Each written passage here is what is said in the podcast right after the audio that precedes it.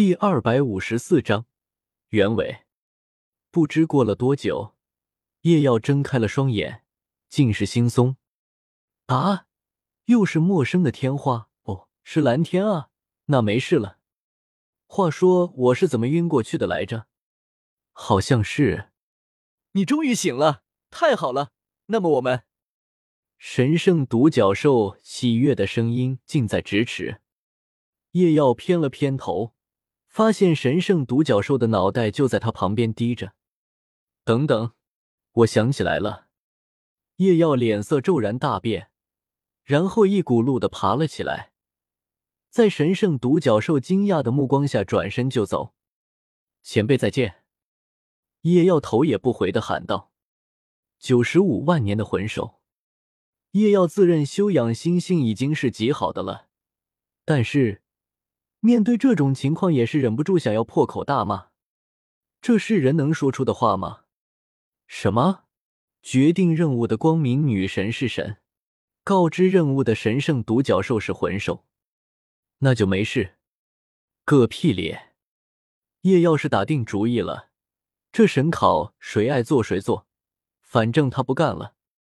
九十五年的魂兽，这真的是人能够击杀的吗？那对标人类可是正儿八经的九十九级的绝世斗罗，人类战斗力绝对的天花板。神明不出，堪称无敌的存在，几乎可以被称为半神的绝世强者。而且对比人类同级的魂兽，在身体强度方面还有着巨大的优势。所以，相较而言，若是战斗，魂兽还要略占优势。这样的魂兽，一对一，人类这边的九十九级封号斗罗也不过是能勉强保证军事罢了。二对一，人类这边能够占据大的优势，但是如果那只魂兽一心要跑，绝对是拦不住的。三对一，如果毫无保留倾力出手，那么应该是有着很大可能把那只魂兽留下的，但是也不一定能保证那个魂兽临死前的疯狂反扑不会带走其中一人。三个。至少三个实力达到九十九级的极限斗罗才能够保证成功，这就尼玛离谱！也就是叶耀打不过这只神圣独角兽，不然他肯定指着他脑袋喷他一脸的唾沫星子。我去哪里找三个愿意冒着生命危险的绝世强者帮我去围杀一只和他们无冤无仇的魂兽？我塔庙哪有那个能力？再说了。现在人类中有没有三个这样的强者都不知道呢。在叶耀的认知之中，这样的强者只有两人，一人是前任昊天斗罗，曾经名震大陆多年的绝世强者唐晨，也是唐三的曾祖。这位叶耀虽然能够扯上一些关系，但是问题是，这一位已经失踪了好几十年了，好吗？别说外人了。就连昊天宗内部的人都是找不到蛛丝马迹，甚至很多人都已经默认他死亡了。另一位，说起来他也和那位有些关系，因为他把人家孙女给泡了。千道流武魂殿大供奉，力压了一个时代的强者，唐晨最大的敌人。叶耀怎么说也算是他的孙女婿，按理来说，应该是有可能请得动。但是，据叶耀所知，这位也已经数十年未曾离开过天使神殿了。哪怕当年他独子因伤而死，也未曾踏出过神殿一步。叶耀怎么也不觉得他这孙女婿在千道流心中的地位能比他那便宜岳父要高。而且，哪怕这两位都被叶耀找到了，愿意出手，那也还差一位啊。这种战斗。不是九十九级的绝世斗罗，其余人根本就连插手的余地都没有啊！哪怕是强如九十八级，在这样的战斗中，也不过如同暴风雨中的一叶孤舟，随时有着颠覆的危险。剑斗罗曾经严肃的告诉过他，封号斗罗九十一到九十五级之间，每一级的差距有限，如果存在相信问题。是有可能以弱胜强的，但是九十五级后，每提升一级的魂力，实力却是近乎翻一番。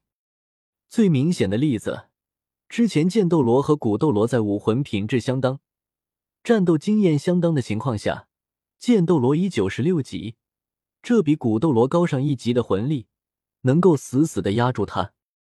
哪怕是有着宁风致七宝琉璃塔全力增幅下，高达百分之八十的全属性增幅，如今已达九十七级的剑斗罗，才有着对抗九十八级封号斗罗的些许把握。可是剑斗罗也说了，虽然他还没有达到那个地步，但是他的祖父也曾是九十八级的封号斗罗，他的祖父曾经说过。九十八到九十九级的那道关卡，更甚此前一到九十八级关卡难度的总和，这几乎可以说是人类的极限。跨越了这条线后，达到九十九级的人类，或许已经不能够被称为人类了。而一位九十九级的封号斗罗，其实力也不再是九十八级翻一番这种层次了。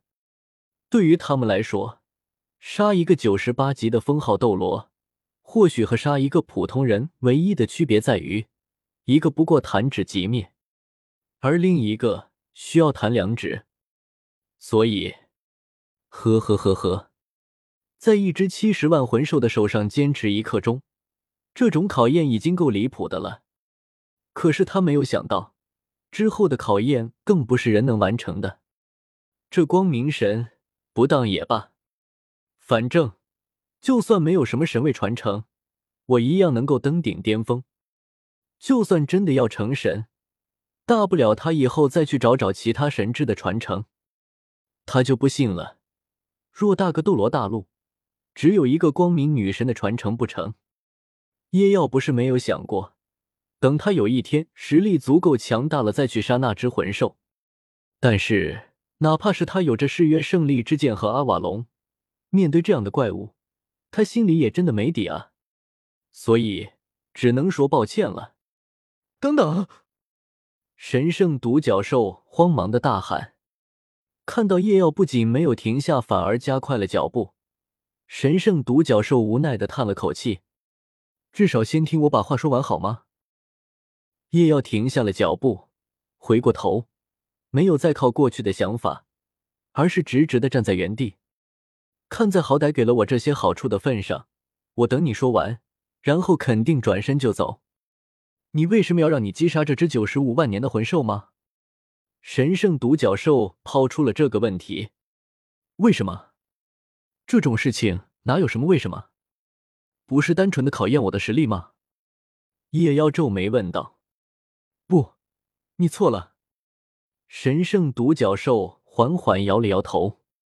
如果单纯是为了考验实力的话，为什么不是击败而是击杀呢？